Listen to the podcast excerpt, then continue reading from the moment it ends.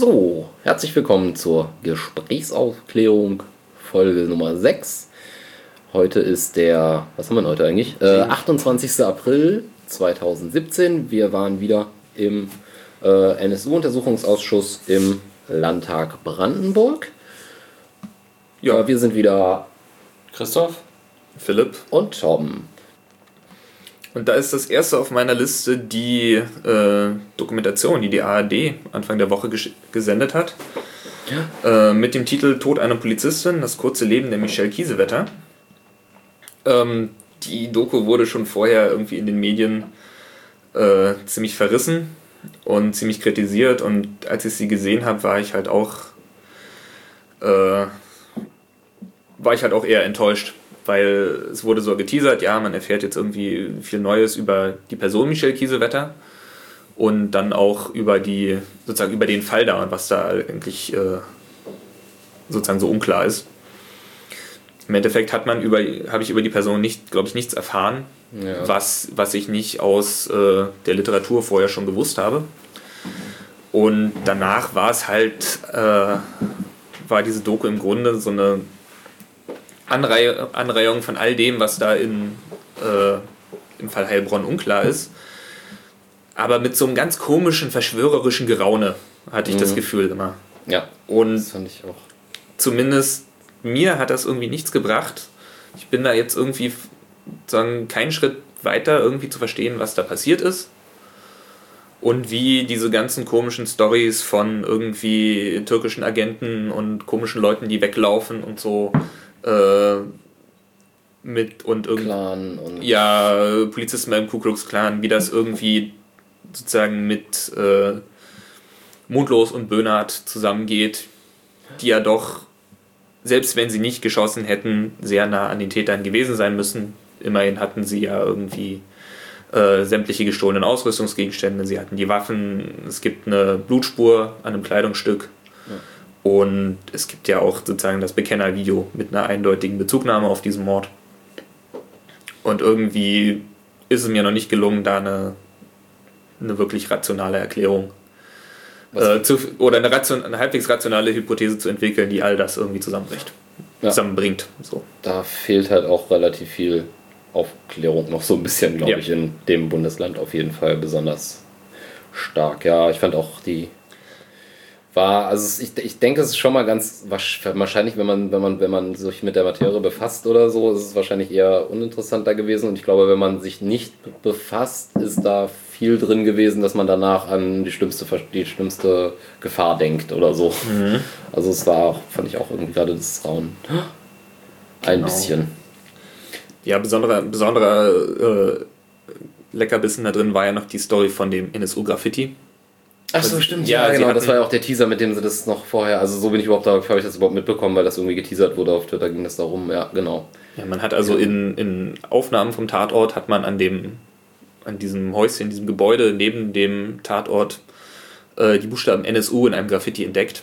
Genau, und das zu einem Zeitpunkt, also als da halt eben so Trauerfeier äh, war, also das war jetzt, äh, Ja, vermut- da stand, glaube also ich, so, dass, da stand noch in dem Foto, glaube ich, so dieses Ja, ja. Trauerding dabei oder so.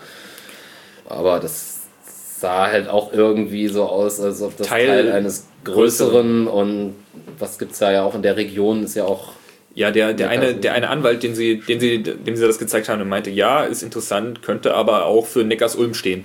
Das ist quasi der Ort neben äh, Heilbronn und das wird wohl so im dortigen Sprachgebrauch NSU für Neckars-Ulm verwendet. Ja, Autokennzeichen wahrscheinlich früher mal gewesen oder auch sowas, könnte ich mir Ja, vorstellen. und Firmen ja. aus der Gegend. Und Ich habe das, ich hab das auch Fahrradmarke gab es doch auch, Genau, eine Motorradmarke oder eine Automarke, ne? Weil Genau, das, das- Audi übergegangen ist, gab es Genau auch, was das, so hieß. genau das. dazu. Ja. Und ich habe auch schon andere Zeugen äh, irgendwo in Ausschüssen hören, also gehört, die meinten, ja, NSU war mir nur bekannt als Neckars-Ulm. Ja. Okay. Und von daher, war jetzt, jetzt speziell auch dort in der Gegend äh, bekannt, dass äh, NSU so für Neckars-Ulm steht, weil ja, Ja, also das, das ist sozusagen was, Wie du heute bei hier überall weißt, dass es PM ist irgendwie. So. Potsdam Mittelmark. Ja. ja. Ein Kennzeichen war es, ja? Ähm, ne, ich kenne das nur von Seeburg, bei meinen Eltern auf dem Dorf. Da gibt es auch überall die Tags, die SBG, war auch ein Autokennzeichen. ja. Ja. Also, Also Der, der, der, der äh, Wikipedia-Artikel zu Nickers Ulm hat da weitere Informationen. Ach, genau, Wir werden ja. das verlinken. Ja, genau. Dann Genau. gab es aus dem Prozess eine Ende, eine, eine, nochmal jetzt in München, der scheint sich so langsam dem Ende zu nähern. Da ist jetzt nochmal bis irgendwann Mai eine Frist gesetzt worden. Ich weiß nicht genau, 17. glaube ich. kann 17. das sein? Mai habe ich ja, hier auf dem 17. Zettel. Mai, perfekt, genau. Ist dann nochmal die Beweisantragsschluss äh, gesetzt worden. Also da scheint der Richter auch langsam dem Ende entgegenzugehen. Ich weiß nicht, kürzlich gab es noch irgendwo Streit oder so. Ich habe die letzten Prozesstage jetzt auch nicht mehr auf dem Schirm gehabt.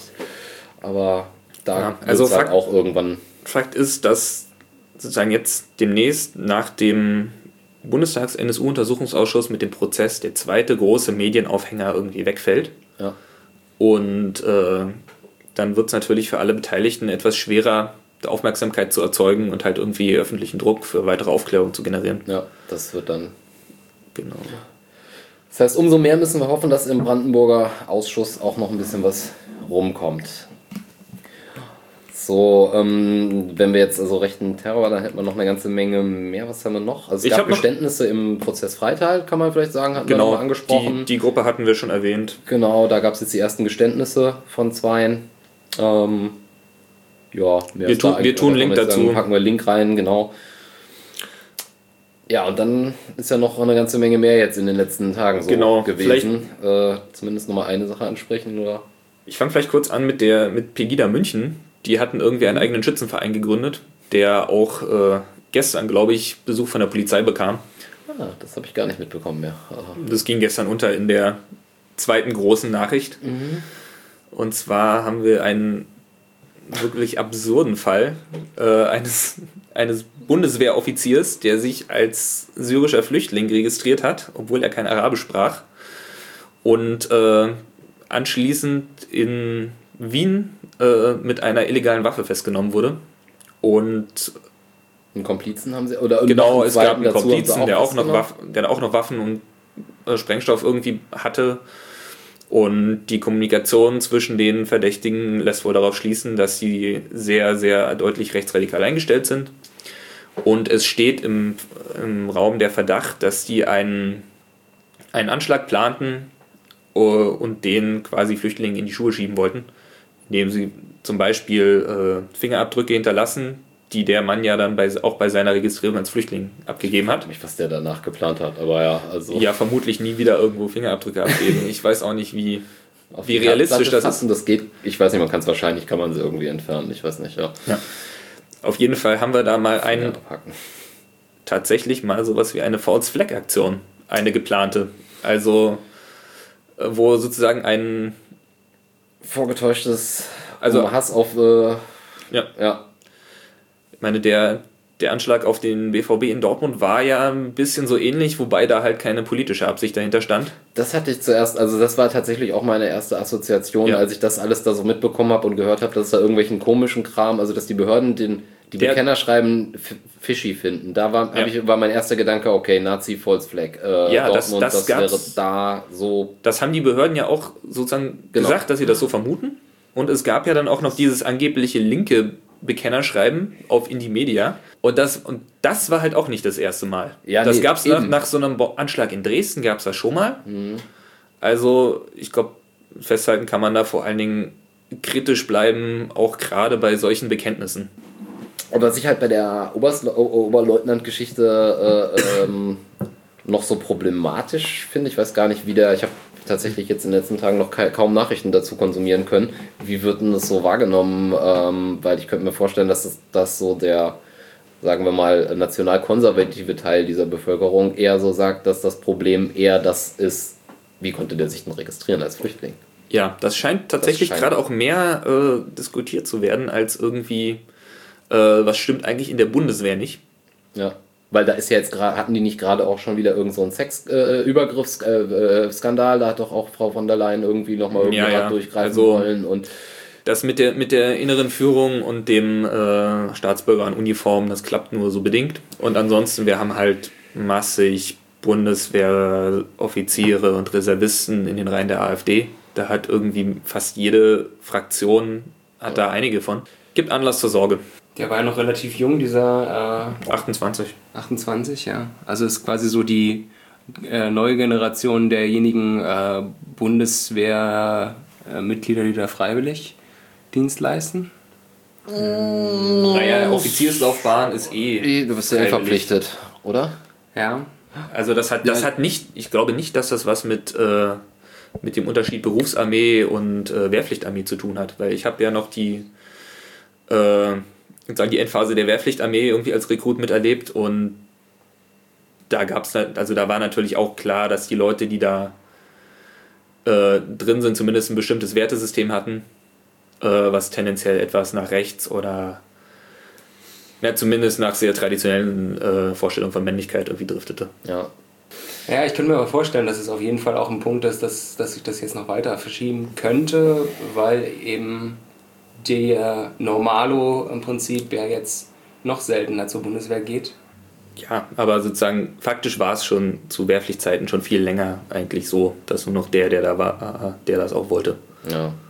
Und ich meine, wir haben das ja auch bei, äh, keine Ahnung, bei äh, Böhnhardt und oder Mundlos, die, waren, die haben ja auch gedient. Viele andere aus, dieser, äh, aus deren Umkreis haben irgendwie gedient. Manche wurden in der Bundeswehrzeit äh, als V-Leute angeworben oder zumindest angesprochen. Also, Stimmt, das ist, im Grunde ist das ein Dauerthema, Bundeswehr und Rechte. So. Ja, Unschön. Genug, genug davon. Ja. Ich war noch bei einer Veranstaltung, Ja, genau. die wollte ich noch kurz erwähnen. Äh, Im SO36 in Berlin. Äh, da ging es um NSU-Bezüge nach Berlin und Brandenburg mit äh, der Rechtsanwältin Andrea van der Behrens, die wir auch schon im Ausschuss gehört haben. Genau. Äh, mit Andrea Jolige von der Linken, die wir auch immer im Ausschuss hören, Ja. weil die da äh, als äh, Mitglied des Landtags sitzt. Genau. Und mit Uli Jentsch vom Appabitz, glaube ich, Ja. der sich halt auch sehr gut auskennt mit der äh, Nazi-Szene in Berlin-Brandenburg. Die haben da äh, nochmal berichtet zu den Bezügen. Was, haben sie so, was waren so die Hauptpunkte, die Sie genannt haben als? Also ich meine, klar ist natürlich Piato wahrscheinlich, aber äh, noch irgendwas, was wir jetzt noch nicht hatten im Ausschuss. Nicht wirklich. Ja. Also war, war, war gut. Sie haben auch nochmal äh, das angesprochen, dass eben Prozess jetzt auch zu Ende geht und dass man irgendwie weiter, also man dafür arbeiten muss, diesen Druck, öffentlich den öffentlichen Druck irgendwie aufrechtzuerhalten, dass Berlin vielleicht auch mal so einen Ausschuss gebrauchen könnte, weil auch in Berlin sind ja äh, in größeren Stil Akten verloren gegangen und also versehentlich geschreddert worden. Ja, das war so. dieses Links-Rechts-Problem, ne? In dem Raum. Ja, das so- haben die bei Verfassungsschutz manchmal. Ja, das verwechseln die da hin und wieder mal. Das ist. Und ansonsten hat ja Berlin auch eine äh, auch irgendwie eine starke rechte Szene. Ja, Piato war ja auch in Berlin. Ja, der ist, der ist Berliner. Der ist ja dann irgendwie, Auch, ja, genau. genau, und das wurde, wurde halt auch so formuliert, es gab halt eine Achse von, von Chemnitz, äh, Königs Wusterhausen, Berlin, äh, Potsdam. Und da sind halt viele Namen, die wir schon irgendwie kennen. Äh, überschneiden, ja. genau, sind da gefallen. Viel aus diesem Blood and Honor äh, Kreis. Also es war vor allem Öffentlichkeitsarbeit mit äh, Genau, Sachen, und es war, war schön voll. Hat mich, äh, hat mich gefreut, das zu sehen, dass es viele Leute Ja, interessiert. gut. Ja. Ah ja, und vielleicht, weil das dann auch da nochmal gefragt wurde und weil es auch in dieser ARD-Doku wieder vorkam, das Thema Zeugensterben. Ah, stimmt, ja. ja ähm, in Baden-Württemberg sind ja einige potenzielle Zeugen äh, für den, vom Untersuchungsausschuss ums Leben gekommen. Genau, angefangen Teils durch, teils durch Suizid, teils durch irgendwie unglückliche Unglücksfälle. Oder Krankheiten. Und sagen wir so, manche Leute sehen, da, sehen das halt irgendwie als Hinweis auf eine Verschwörung. Äh, auch da kann ich, Da haben wir auf jeden Fall einen guten Artikel, den man genau, der das, kann, der die das mal so sehr detailliert äh, skeptisch, würde ich mal sagen, auseinandernimmt. Ja. Also auf Und jeden Fall ist. Auch ja. bei solchen Sachen kritisch bleiben. Ne? Das war auch in diesem Film äh, NSU äh, Die Ermittler. Das endet irgendwie auch so, dass da dieser Ermittler. Äh, Ja, das war dieser, dieser. ARD-Spielfilm, oder? Die Spielfilme Ja, habe ich nicht geguckt, die wollte ich Spielfilm, nicht. genau. Genau, also da, da waren halt auch wirklich fiktionale Szenen, Genau, wo sie halt verschiedene Sachen durcheinander getan haben. Ja. Das am Ende mit dem äh, Ermittler oder so im brennenden Auto. Naja, der Ermittler ist dann da irgendwie hingerannt und der Zeuge äh, war halt in diesem brennenden Auto drin und ist da drin verbrannt und Ja, aber da haben sie sozusagen verschiedene reale Figuren irgendwie zusammengetan, habe ich gelesen. Gut, Ja, dann, können wir langsam zur Sitzung gehen. genau. Ja, als erster Zeuge und der einzige Zeuge, der auch einen Kurzvortrag, warum eigentlich gehalten hat, war äh, Herr Rautenberg, äh, der Generalstaatsanwalt äh, des Landes Brandenburg. Auch schon zum zweiten Mal da. Ja, auch schon zum zweiten Mal, das stimmt. Den hatten wir in der in einer zur Sicherheitsarchitekt. Äh, Labs und so waren noch da. genau. Das waren, wo, wo das war vier auf einmal die. waren, Ja. äh, was sehr stimmt. ergiebig eigentlich war. Und Ja, das waren die Sachverständigenanhörungen, Ähm, klar. genau. Ja, ja, ja. Okay, gut, stimmt, genau. Und, aber diesmal war er eben nicht als Sachverständiger, sondern als Zeuge. Genau, denn er war ja im äh, Verfahren um, ich glaube, Freikorps Havelland und die nationale Bewegung zumindest auch. Genau. Und jetzt ähm, geht's, genau, jetzt geht's im Ausschuss aktuell um die nationale Bewegung. Vielleicht sollte man Stimmt, das sollten wir vielleicht mal kurz ein bisschen was zu kurz erzählen. erklären. Die nationale Bewegung, da geht es um eine Reihe von Anschlägen im Jahr 2000 und 2001. Ja, In, 30. Januar bis 30. Januar so. Ja, Genau. äh, im Großraum Potsdam. Äh, teils Propagandadelikte, also dass irgendwo Hakenkreuz, Fahnen aufgehängt wurden, dass an Friedhöfen äh, Kreuze angebracht wurden, Hakenkreuze mit irgendwie äh, Bekennerschreiben oder Beschriftungen, die Bezug nahmen auf sozusagen Daten aus der NS-Geschichte, also sowas wie Todestag von Horst Wessel. Es geht aber auch um, ich glaube, drei Anschläge, drei Brandanschläge, Auf jeden Fall. zwei auf Ja. äh, ausländisch geführte Imbisse in Starnsdorf und Trebin, glaube ich, also Potsdamer Umland. Und äh, dann der Brand Friedhofsschändung, also Genau. das, das, die letzten Taten, die bekannt sind, waren dann an, an Brandanschlag an die jüdische ähm, die Trauerhalle auf dem jüdischen Friedhof in Genau. Potsdam. Das äh, ist dann auch der Moment gewesen, wo die, aber da kommen wir gleich nochmal dazu, die, Stadt, die Staatsanwaltschaft das äh, übernommen hat, die Generalstaatsanwaltschaft. Und äh, dann gab es noch am 30.01.2001 eine Veranstaltung von Serdar Sumuncu. Der ist damals äh, durch die Gegend äh, getourt und hat, aus, äh, hat meinen Kampf, meinen Kampf äh, vorgetragen. Und durchaus halt äh, gezielt auch in Gebieten, wo halt äh, Nazis waren. ja, und da gab es dann halt äh, einen Drohbrief, dass er, dass er, dass er da ein Anschlag verübt werden soll oder dass er umgebracht werden soll. Ähm, Genau, und das führte zu einem großen Polizeieinsatz und genau. ziemlich scharfen Sicherheitsvorkehrungen. Genau, das sind sozusagen die, also das sind irgendwie die Taten, die der nationalen Bewegung zugerechnet werden. Das Mysteriöse an dieser Gruppe ist, dass man dafür nie irgendeinen Verantwortlichen ermittelt hat, obwohl man äh, sehr intensiv ermittelt hat. Genau, vielleicht nochmal so ähm, als, als in, in Erinnerung rufen, einfach mal so ein bisschen die Rahmenbedingungen. Zu der Zeit hatten wir einen ähm, äh, CDU-Innenminister, den Herrn Schönbohm, und im Verfassungsschutz war verantwortlich Herr Wegesin. Und nur einfach, dass man, weiß ich nicht, auch nochmal ein bisschen weiß, Genau. in welcher Zeit war, welche Personen da so drin sind. Und der Herr Rautenberg war schon damals Generalstaatsanwalt des Landes Brandenburg. Genau, und die Ermittlungen sind an die Bundesstaatsanwaltschaft gegangen und ermittelt hat dann äh, Staatsanwalt Nehm.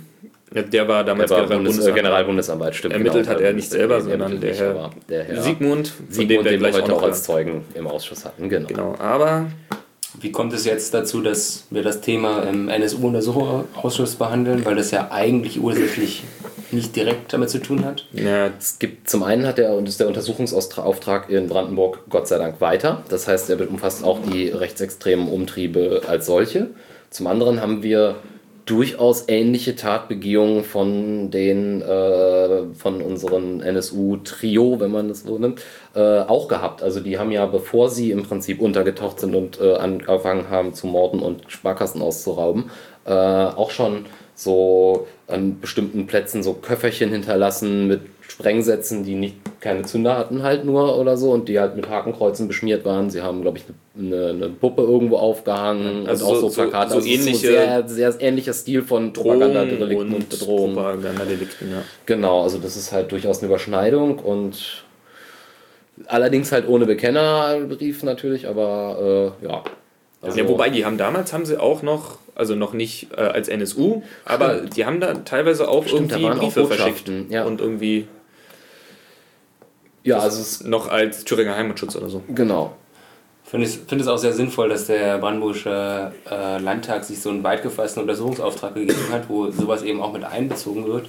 Weil es geht ja eben auch darum, äh, herauszufinden, was man ändern muss an der bisherigen Sicherheitsarchitektur, worum es ja auch im ersten Ausschuss schon ging, äh, ähm, um heraus oder durch, durch die Befassung auch mit anderen Themen, die ähnlich sind, kann man ja mehr Erkenntnisse gewinnen, um, äh, um gesetzliche Änderungen zu, zu fordern. Und Ich habe ein bisschen Sorge, wenn ich überlege, wir sind ja jetzt, äh, heute ist der 28. April. Das heißt, wir haben jetzt etwa ein Jahr, ziemlich genau ein Jahr, nachdem der Landtag beschlossen hat, wir setzen das Ding ein. Und wir haben heute die erste Zeugenvernehmung gehabt. Also gefühlt ist bis heute Vorlauf gewesen. Ich bin dankbar, weil man konnte sich selber erstmal viel einlesen und es sind ja auch sehr viele Sachen. Aber eigentlich ist es halt, also, das ist so ein bisschen die, die Sorge, die ich halt so habe. Also, ich meine, ich, das sehe ich hier relevant und das ist spannend und wichtig und gut und so, aber es ist halt, der Ausschuss muss jetzt langsam mal anfangen. Also, es muss Ja. jetzt langsam mal mehr Man- kommen. Ja. Man muss vielleicht auch noch erwähnen, die fangen mit diesem Themenkomplex an, weil dazu die Akten inzwischen vollständig vorliegen. ja. Bei den anderen äh, Themenkomplexen, Piato zum Beispiel, kommt wohl noch Zeug. Und das Okay. soll, das sagte die Frau Johlege auf der Veranstaltung, auf der ich war, wird vermutlich nach äh, der nationalen Bewegung der nächste große Themenkomplex. Mhm. Piato. Ist auch gut abgegrenzt, mal, ja. Genau. Äh, zurück zu Herrn Rautenberg. Der hat ja schon bei seinem ersten Auftritt äh, mit der These für Schlagzeilen gesorgt, die nationale Bewegung habe eigentlich gar nicht existiert als Gruppe. Und wir haben uns damals gefragt, was er damit eigentlich meinte, weil irgendwer hat ja da Briefe verschickt und Feuer gelegt. Also die Taten sind ja irgendwie nicht fiktiv. Und das sollte er nur heute dem Ausschuss erklären. Und äh, Da kam erstaunlich wenig. Bis da kam, ja. gar nichts. Also eigentlich war das wirklich, also er hat im Prinzip klar die Merkwürdigkeiten angesprochen, die es gab, nämlich A, ähm, naja, also A, ab, na, es hörte abrupt nach dem Brandanschlag auf die Trauerhalle auf. Ähm, als der GBA übernommen hat. genau, das Also wäre- auch, als aber abgesehen davon, dass es halt nicht aufgehört hat, sondern dass es da noch zwei Fälle gab. Genau, die er nochmal irgendwie so zumindest äh, vergessen hat. Also zumindest den, den, den, den Anschlag auf die, auf, auf, oder die, die Anschlagsdrohung auf die Veranstaltung von Sumunchu, die hat er irgendwie dann nicht mehr auf dem Schirm gehabt. Ähm, dann den verratene Hausdurchsuchung, da kommen wir glaube ich auch nochmal später zu. Oder wollen wir das jetzt direkt. Ja, also es geht darum, dass Genau, die Brandenburger Polizei eine Hausdurchsuchung gemacht hat gegen einen ganzen Haufen Leute, die äh, früher oder später als Verdächtige in diesem Verfahren auftauchten. Interessanterweise hat die. Aber sozusagen nach, nach Polizeirecht, Gefahrenabwehr äh, und nicht im Rahmen dieser Ermittlungen. Und auch zwar mit dem Wissen, aber nicht im Auftrag der ermittelnden Staatsanwälte. Genau, die Staatsanwaltschaft oder das, der Und- Herr Wegesin, äh, Herr Wegesin, ähm, Sigmund. Herr Siegmund, danke. Ja. Herr Siegmund hatte da auch gesagt, dass er zumindest drüber geschaut hat, okay, die Leute, die wir, zu dem Zeitpunkt hatte die ähm, Bundesstaatsanwaltschaft zwei Verdächtige und äh, das Land, oder die, die, die Polizei halt hier in Potsdam 19. Das war also in Potsdam und Hell to Flaming, glaube ich, so die, um, die Durchsuchung.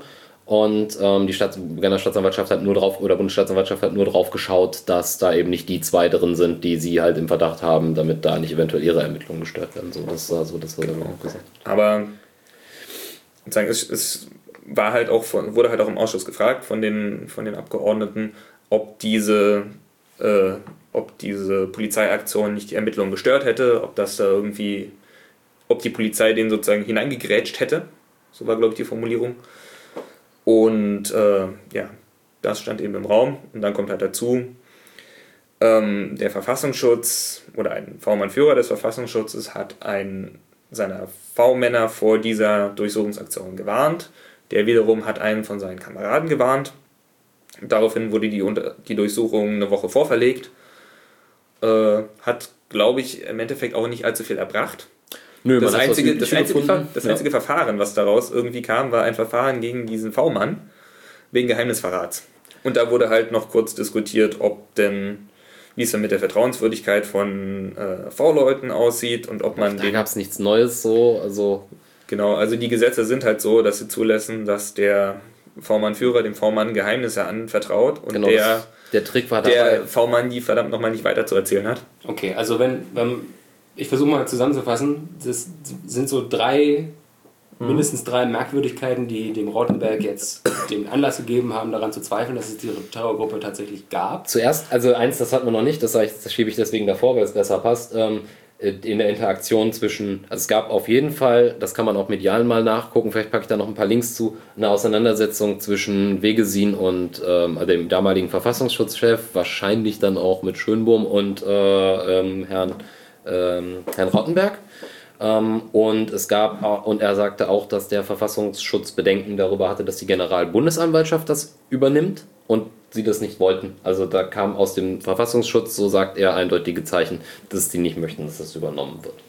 Und dann, okay. genau. Und daraufhin gab es eben einerseits dieses Stecken dieser, dieser Hausdurchsuchung genau. äh, an den, an den V-Mann.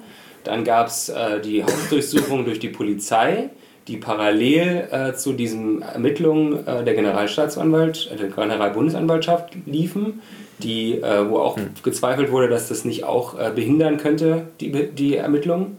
Und das war das, das dritte? Das dritte waren die. Dass die, es auf einmal die, aufhörte. dass nee. es auf einmal aufhörte, was ja dann anscheinend doch gar nicht so auf ein, so abrupt war. Genau, ja. dann, dann kommt noch was, was wir auch noch weggelassen haben oh, ja. bis jetzt. Das ist eigentlich so das Ding, dass der Verfassungsschutz, und das finde ich ist auch im Verlauf, das ist tatsächlich, glaube ich, ah ne, das hat er auch, das war ja auch Sigmund, ähm, dass, dass der Verfassungsschutz die Bekennerschreiben im Internet veröffentlicht hat.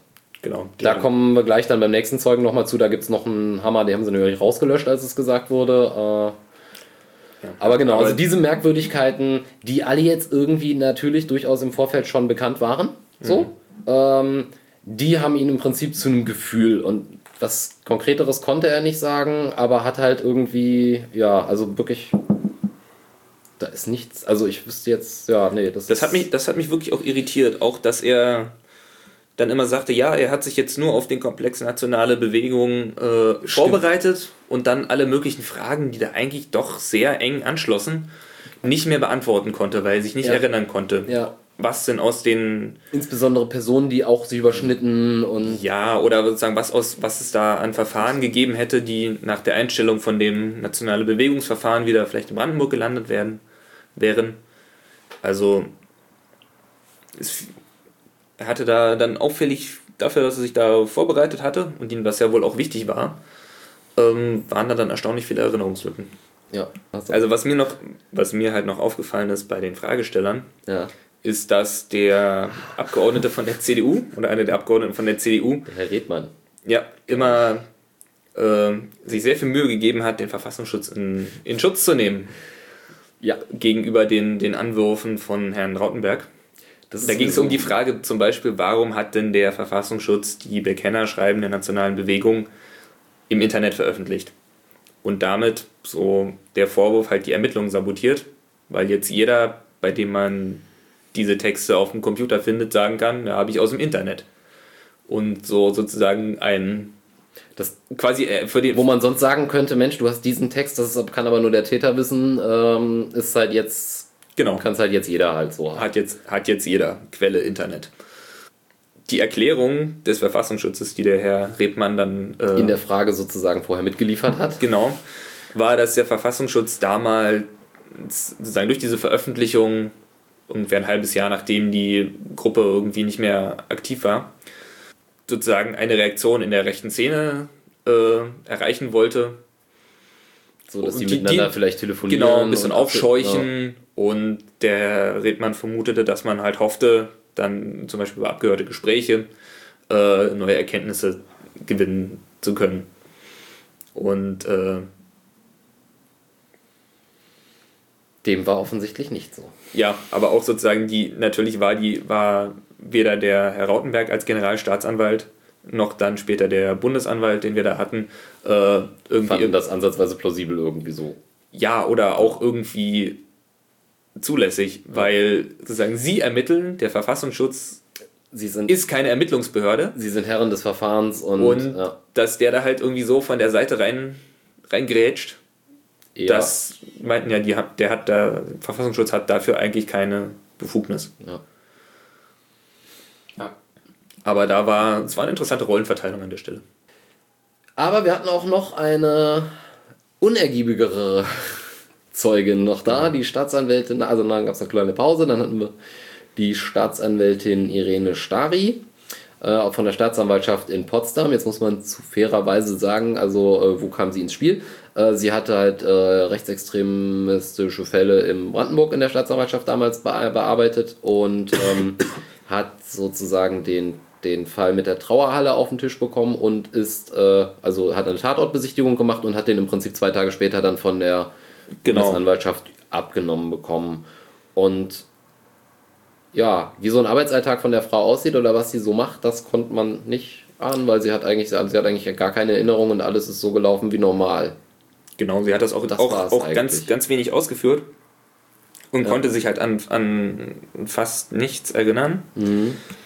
Hm, hat noch erwähnt, dass sie äh, auch bei einigen anderen, äh, auch für einige andere Fälle, die mit der nationalen Bewegung zu tun hatten, zuständig war. Sie konnte sich an einen mit einem transparenten Eisenbahnbrücke erinnern. Stimmt, genau. Meinte aber, möglicherweise waren das noch mehr, für die sie damit zuständig war, was auch dafür spricht, dass es halt nicht irgendwie zu einem, das einem Verfahren oder irgendwie einem, einem Schwerpunkt zusammengeführt wurde, sondern dass irgendwie drei oder vier Staatsanwälte, jeder irgendwie so. Halt ein paar Aktennummern und. Genau, ein bisschen was davon irgendwie bearbeitet ja. hat. Und was irgendwie auch erstaunlich ist angesichts der Prominenz auch damals schon. In, ja, das, das wurde ja auch damals medial ziemlich gut begleitet. Also ja. ja. Tagesspiegel, PNN haben da einiges zu, Spiegel hat da auch einiges zu. Ja. Ähm, also da ist, da ist viel veröffentlicht worden. Auf mich wirkte das so nicht so, als wollte sie, als hätte sie was irgendwie zu verbergen, Nö. sondern eher als hätte das sozusagen dieser ganze Vorgang nationale Bewegung äh, weder damals in ihrer Arbeit noch heute in ihrem Gedächtnis irgendwie eine besondere Priorität. Sie ja. sagte auch mal sowas, wir hatten so viele Fälle von Hakenkreuzen an Hauswänden. Der letzte Zeuge, der Herr Siegesmund, konnte ja dann auch viel mehr erzählen und sich an viel mehr erinnern als seine beiden das hat das ganze, ja, Vorgänger. Das hat auf jeden Fall die Bewertung der beiden Zeugen davor deutlich ins Negative absenken lassen, weil man sieht, dass also da war schon eine ganz andere Aussagebereitschaft und äh, Gehaltschaft und Erinnerungsvermögen, ja. Ja, nee, aber also die Zeugin war total unergiebig. Jetzt, muss, wie gesagt, äh, hat sie da drei Tage an dem Fall äh, zu tun gehabt und vielleicht war der Eingangsstempel drauf und es wurde ein Bericht geschrieben, von dem nicht so klar war, wo, wer den geschrieben hat. Und dann war aber halt die Bundesstaatsanwaltschaft ja. übernommen und ähm, die war auch schon bei, bei dem, bei dem Tatort-Besuchstermin sozusagen mit dabei, Herr Siegmund vom von der Staatsanwaltschaft ja. oder war das am Tag drauf erst oder war das erst danach? Das weiß ich nicht genau. Also die, ich glaube schon vor diesem Brandanschlag gab es ein sozusagen ein Prüfverfahren bei der Bundessta Bundesanwaltschaft, genau, ob dieser Fall, Fall sozusagen für sie in Frage kommt. Genau. Ob das, weil die Bundesanwaltschaft bearbeitet eben Terrorismus und Spionage. Und, und ja. Ja. Da gab es kurz nochmal die Auseinandersetzung, ob das nun Terrorismus gewesen sei oder nicht. Und äh, da war aber auch eigentlich von den meisten Zeugen, ich glaube bei der ich glaube, wurde Rottenberg und äh, Sigmund ja. gefragt, die Aussage, es gab einen Brandanschlag und es gab ein Bekennerschreiben, ähm, Textbook ja, also Definition. also das ist halt Katalogstraftat. Das steht da ja halt. Also das genau. Ist, ja.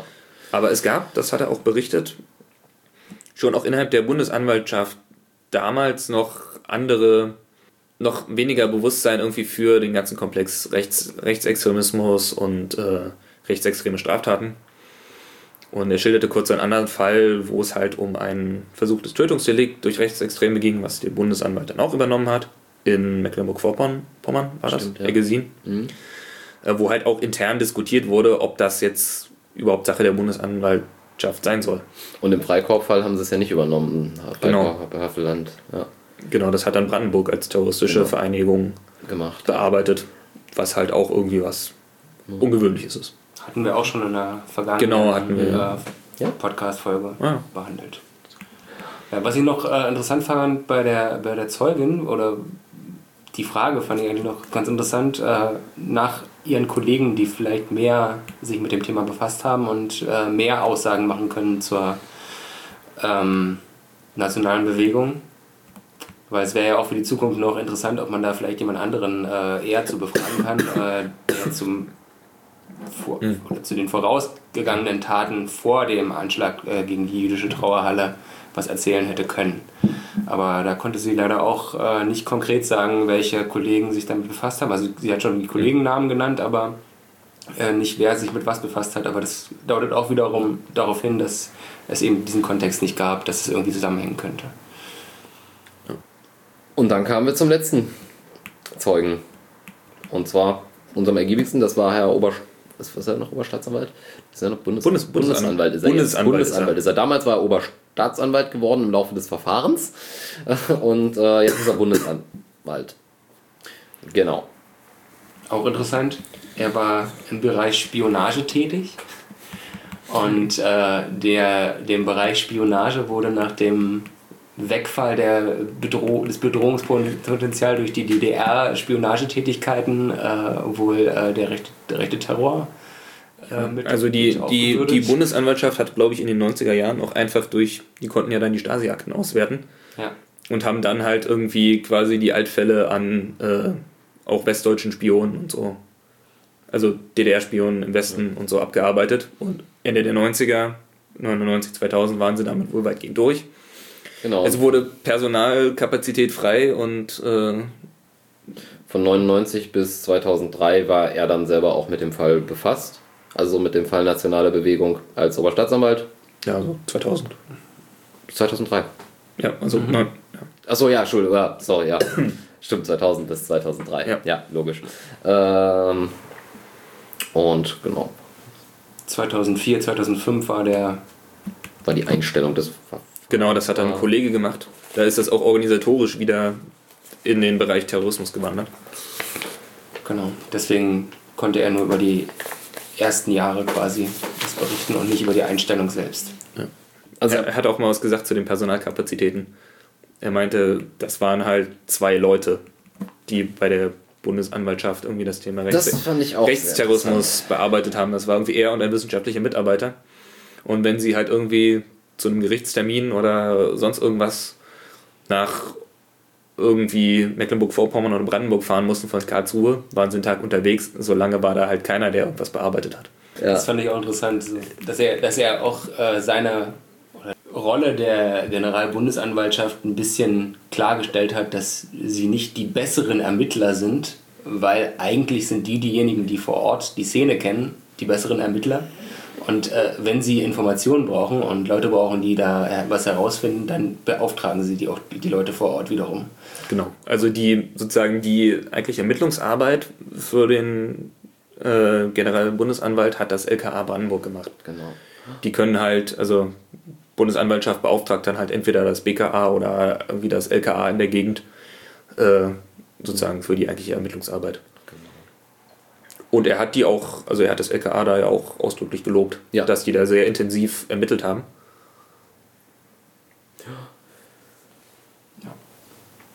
Gab es später auch nochmal mal Nachfragen zu, äh, wie die Zusammenarbeit war mit den einzelnen äh, Behörden und äh, da ist er darauf überhaupt nicht negativ äh, zur Sprache gekommen, sondern nur, vor, nur im Zusammenhang mit dem Verfassungsschutz eigentlich. Ja.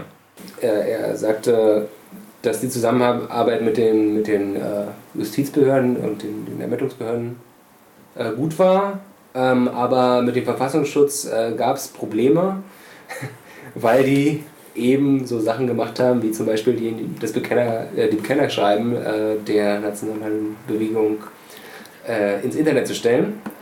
Und äh, das war so ein Ja. Nicht- eine Un Ungereimtheit, die ihm ähm, in der Zusammenarbeit mit Brandenburg äh, Ja, er ist, er, er ist ja vor allen Dingen äh, dann zusammen mit einem äh, Beamten vom LKA, ist er ja dann beim Verfassungsschutz aufgelaufen, beim Chef glaube ich sogar, und hat darum gebeten, doch bitte diese, äh, mit, diese Bekennerschreiben wieder aus dem Internet zu entfernen, weil das eben die, sagen die Beweis, Kraft von. die Beweiskraft von irgendwelchen Fundstücken beschädigen würde. Das ist halt, genau, wenn, wenn Genau. die halt nicht veröffentlicht worden wären und sie hätten auf irgendeinem Rechner den Wortlaut gefunden, dann wäre halt klar gewesen, okay, das ist jetzt hier Täterwissen, wo kommt das her? Ähm, und das ist halt, Genau. wenn der Verfassungsschutz das alles auf seiner Seite packt, Dings, äh, eher dadurch zunichte gemacht. Und das Genau. Interessante ist, dass zwei Jahre später, das immer noch im Internet war. Der Verfassungsschutz hat es nicht äh, aus dem Internet entfernt. Und es hat leider keiner gefragt von den An Abgeordneten, Ja.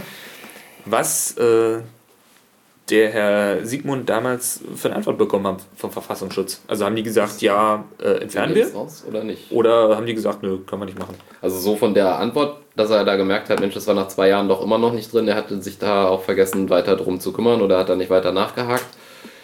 Wirkte auf mich so, als ob er angenommen hätte, ja, ja, wir nehmen das jetzt raus. Also Ja, so ja. wirkte das und das muss ich ehrlich gesagt sagen, finde ich auch krass, weil wenn sie jetzt dann irgendwo das gefunden hätten, hätte er dann nochmal nach. Also, wenn, nehmen wir an, die hätten jetzt irgendwo auf einem Nazi-PC beschlagnahmt diese Texte gefunden, äh, dann hätte er dann erst nochmal nachgeguckt oder wäre das dann erst vor Gericht zerlegt worden mit, naja, guck mal, die sind heute noch auf der Seite des Verfassungsschutzes. Also, das, Ja. naja. Das war auf jeden Fall eine Sache, genau. Dann hat der, der Verfassungsschutz hat ihm ja noch so ein, äh, Ei ins Nest gelegt. noch so ein Ei ins Nest gelegt, genau.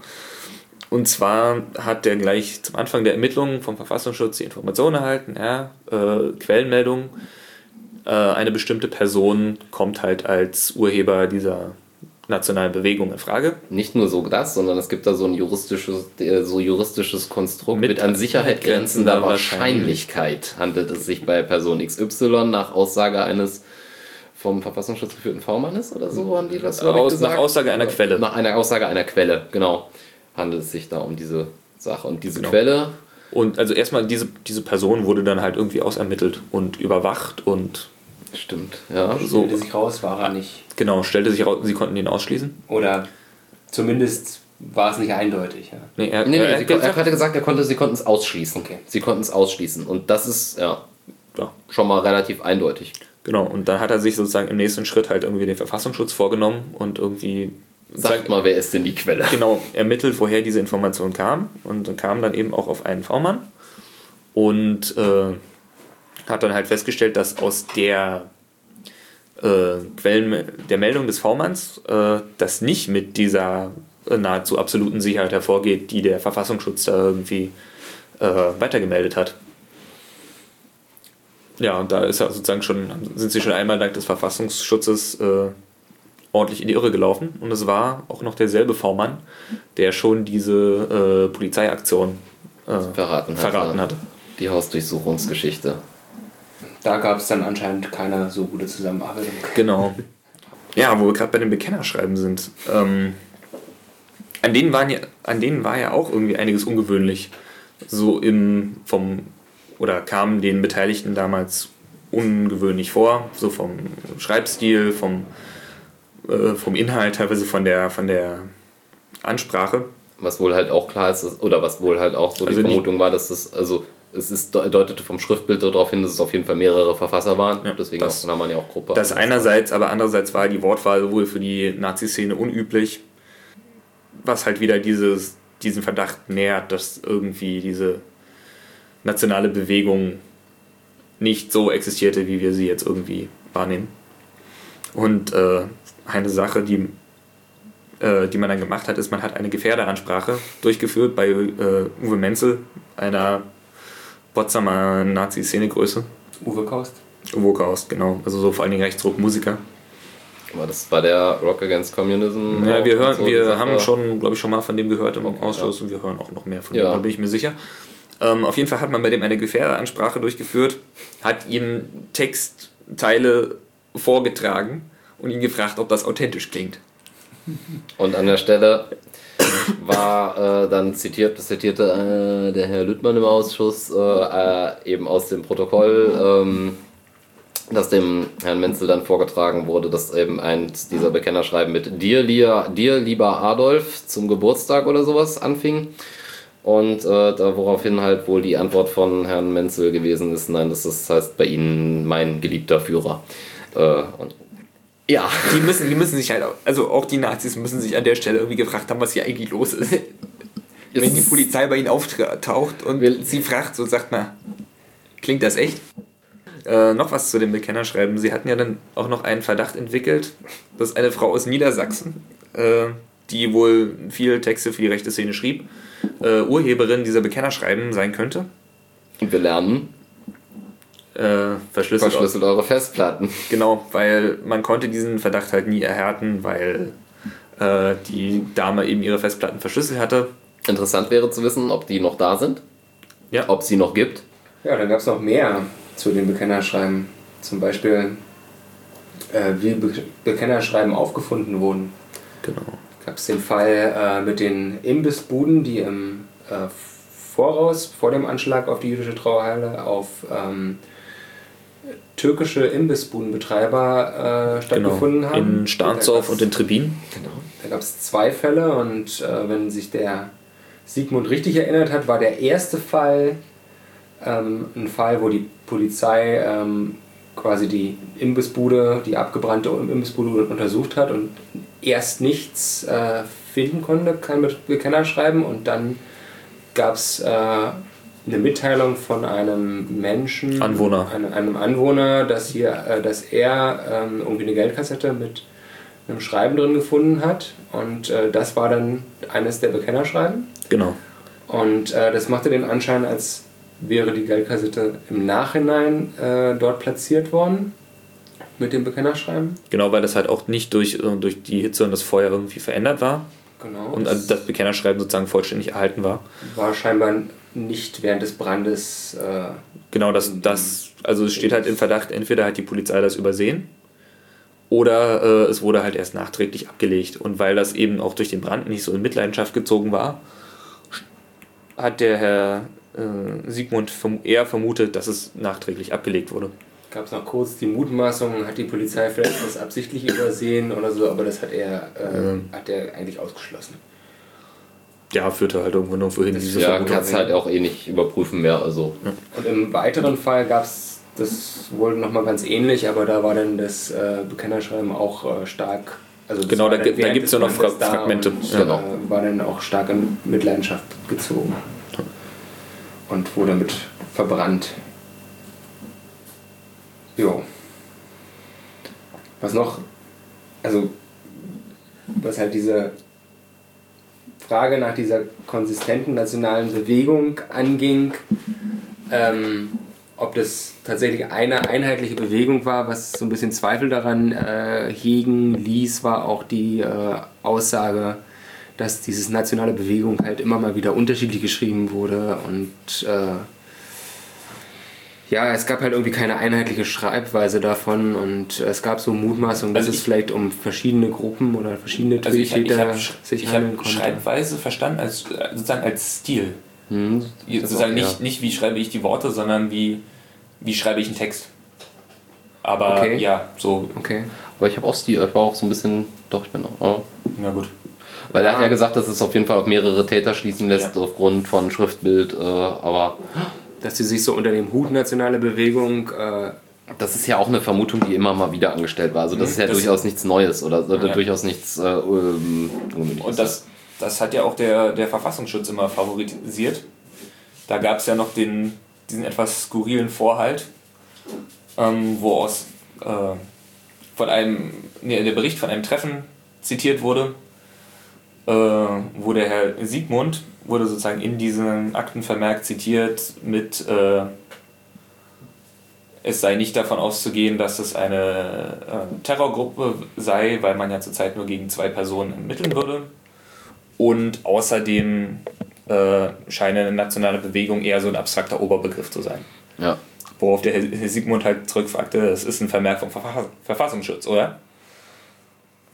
Weil er das sozusagen das wurde bejaht, aber er meinte halt, äh, genau, ich, äh, das Zitat, äh, ich natürlich habe wir angenommen, dass da, dass es das gibt, sonst hätten wir nicht ermittelt. Also genau, und nur weil wir nur gegen zwei Leute ermitteln und man für eine terroristische Vereinigung mindestens drei braucht, heißt es ja nicht, dass es da nicht noch weitere Unbekannte gibt. Ja. Und von daher. Ja, also eine, eine, eine etwas seltsame Wahrnehmung durch den Verfassungsschutz und halt wieder dieses der versucht, das halt irgendwie wegzureden oder irgendwie so wegzu, wegzuinterpretieren. Ja. So, das ist keine terroristische Gruppe, davon brauchen wir hier nicht reden. Erst zeigen sie auch falschen Zeugen, dann, ja. Ich glaube, vom Verfassungsschutzchef kam ja mehrfach diese Äußerung, dass genau, es keinen Terror gibt. Öffentlich gibt es auch Zitate in Zeitungen, mit die, die da im Prinzip mit, also von 2000 oder es gibt was, gibt es nicht. Ähm, ich habe da auch noch irgendwo so ein schönes Zitat gefunden. Das ist auch der Wahnsinn. Brandenburg ist, also es war aber glaube ich sogar noch nicht, ich weiß nicht, ob es Wegedienst war oder so noch davor. Brandenburg ist ein Flächenland und das ist total ungeeignet, dass sich hier irgendwie terroristische Strukturen bilden würden und so weiter. Und ich das so, also da gibt es schöne Zitate, so gerade in den 90 aus den 90er Jahren in Zeitungen, wo man sich so denkt, äh, bitte? Also, das ist halt, gibt ja auch so, so beispielsweise, ich weiß gar nicht, Opferperspektive oder so, ein, so, so eine Opferhilfeverein hat auch unter anderem eben mal so die ganzen Straftaten und ne, die ganzen Todesopfer von rechter Gewalt im Land Brandenburg halt mal, äh, das wurde ja nochmal noch mal wieder aufbereitet, äh, im Prinzip da auf einer Internetseite äh, äh, veröffentlicht und wo, wo derer gedacht wird. Die bin ich auch irgendwie mal durchgegangen, um, um halt immer so einen Überblick zu haben, wann sind denn Menschen ermordet worden in diesem Land und was, was man halt so weiß, um halt auch mal so einen Überblick zu haben über was ist jetzt hier in der Zeit passiert und Dazu ist es äh, nötig, äh, um, ich weiß gar nicht, ob Todestag oder Tattag zu erkennen, eben die Berichte davon, wie sie sterben, also wie sie umgebracht mhm. werden, zu lesen. Und das ist die Häufigkeit, also es gibt Jahre, wo, glaube ich, bis zu fünf, sechs Leute umgebracht wurden von Nazis im Land. Also die Häufigkeit ist irre. Äh, die Brutalität ist der Wahnsinn. Also da muss man schon ein ziemliches Arschloch oder ziemlich kaputt sein. Um, also es ist halt ja, also mit auf Köpfen rum. Ich meine, wir kennen ja auch die ja. den Piato hatten wir auch schon die, die, die, die Sache am See. Und es ist einfach, ja, es ist, äh, also da irgendwie zu sagen, geht nicht, gibt's nicht, ist ein bisschen.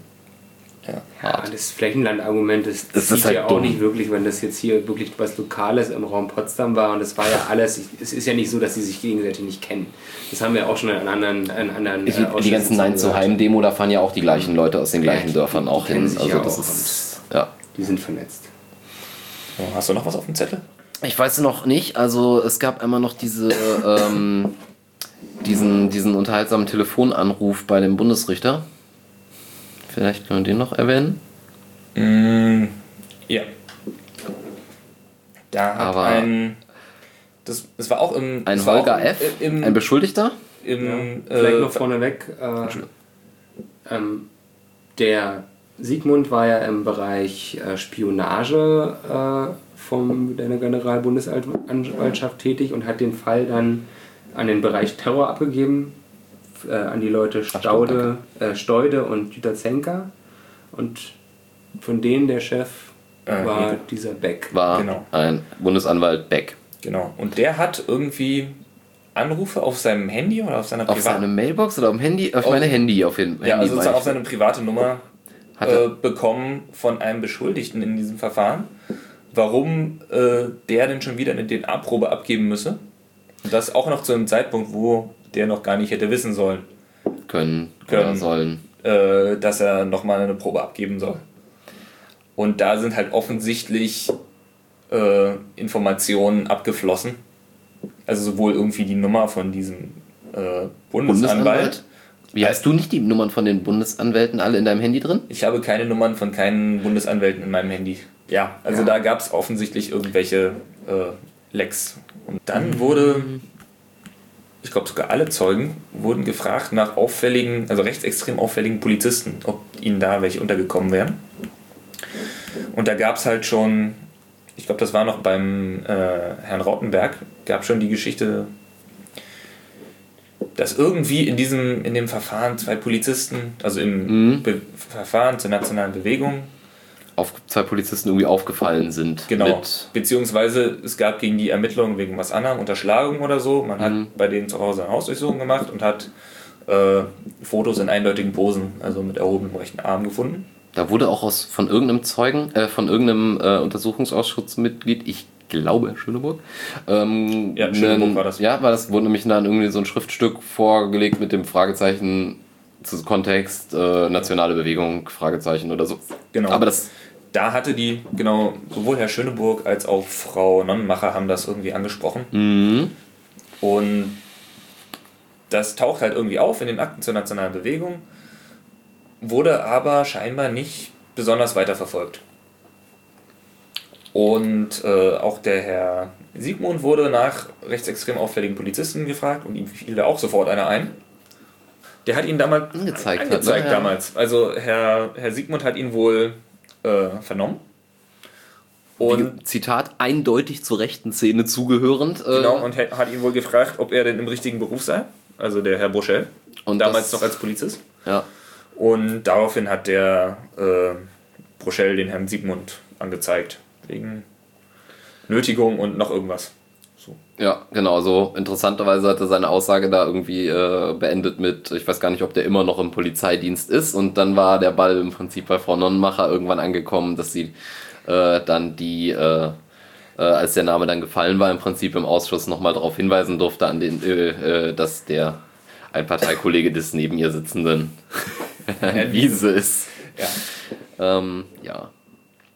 Und auch halt mal wieder diese, wir hatten das ja eben auch schon, oder du hast ja eben auch schon mal angesprochen, diese, ja, diese, diese interessante, also dass wir bei der AfD halt bestimmt äh, so mit aus dem Militärbereich halt Leute haben, Ja, und aus dem Polizeibereich und so. Und das ist halt, ja, das ist halt irgendwie, das ist nicht vertrauenserweckend. Ja, eine neue Partei bringt neue Sachen. Oh ja. Ja. Haben wir noch was auf dem Zettel?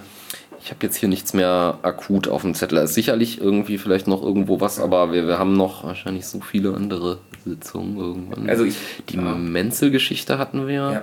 Das, die Überschneidung mit dem Lanzer-Verfahren, da wurde, also es gab ja auch das Lanzer-Verfahren, wo Herr Siegmund äh, ermittelt hat. Genau, da kann es sein, dass wir ihn auch nochmal hören. Ja, da gab es halt auch personell sicherlich einige Überschneidungen. Also Uwe Menzel hatten wir eben schon mal gehört und äh, ja, also da, da nennen auf, ja, da kommt auf jeden Fall noch was. Der wird sicherlich, denke ich mal, Also noch mal kommen.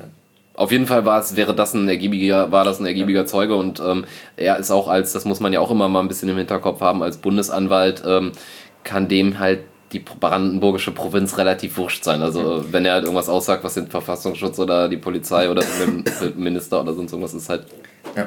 für ihn erstmal jetzt nichts Schlimmes. Also ich, ich muss auch sagen, bis jetzt haben wir die, äh, die Generalbundesanwaltschaft in diesem NSU-Kontext immer sehr, sehr negativ besprochen, weil die halt gerade in München dadurch auffallen, dass sie sozusagen sich an dieser These vom Kerntrio festhalten und Die wollen halt ihr Ding Äh, durch zu Ende kriegen, ja. ja und sozusagen sich nicht besonders für das weitere Netzwerk äh, interessieren und da ich meine die ganzen Prozessbeobachter, Nebenklageanwälte haben äh, da kein gutes Haar gelassen an Mhm. der äh, GBR. Dann war die Freikorps-Haveland-Sache, die sie nicht übernommen Ja, ja. nehmen wollten. Und äh, da war es jetzt irgendwie schön zu sehen, dass da jemand saß, der offensichtlich, also der das äh, intensiv bearbeitet hatte, glaube ich. Den das auch irgendwie fuchste, dass er, er hat gesagt, sowas hat er nicht erlebt. Dass sie trotz dieser intensiven Ermittlungsarbeit ja Nichts Ah, gefunden haben. nichts gefunden haben. Freikorps Haveland war später, Ja, ja. Ja, also wo er dann das war so 4, 2004, 2005 rum. Ja, ich glaube, Also das war auch nicht das war, das war auch nicht in seiner, seiner Verantwortung, glaube ich nicht. fand auch sein, sein Fazit ganz gut. Se- Selbstkritisch meinte er, äh, er, er kann nicht sagen, ob es die Bewegung wirklich nicht gegeben hat. Kann auch gut sein, dass sie einfach nicht gut genug waren, einfach zu dumm waren, das korrekt zu ermitteln. Ähm, aber sie haben sich bemüht und äh, am Ende ist es ist nichts Sinnvolles bei rumgekommen. Ja, das war's, glaube ich, soweit erstmal. Ähm, weiß ich nicht, äh, Veranstaltungstermine haben wir jetzt, glaube ich, nichts groß irgendwie. Also auf wir können, wir können wieder auf das äh, NSU-Tribunal Stimmt, den NSU-Tribunal auf jeden Fall. bis 21. Mai 2017 hinweisen. Ähm, Verlinken wir auch nochmal wieder. genau, ich werde es leider auch nicht schaffen, dahin zu fahren. Äh, ich zu, viel, gleich. zu viel andere Dinge im Leben an Verpflichtungen leider. Ja, das schaffe ich leider, leider auch nicht. Aber wir, ich glaube, wir würden uns auch freuen, wenn jemand, der da hinfährt, uns darüber berichtet. Eben, also wenn ihr irgendwie ein Mikro habt, rennt dahin, wenn ihr eine Kamera habt, nehmt auf, wenn ihr dürft. Äh, wenn ihr veranstaltet, dann wäre es auch geil, wenn ihr es irgendwie ins Netz stellt. Also, weil es ist schön, wenn, ja, Ja. wenn möglichst viel Berichterstattung, wenn möglichst viel frei verfügbare Informationen da sind. Ansonsten sehen wir uns oder hören wir uns, sehen wir uns im Ausschuss wieder am 2.6. Genau. Da ist die, die 10. Ausschusssitzung. Nicht Ende Mai, da sind Nein, Nein, im Mai ist keine Sitzung.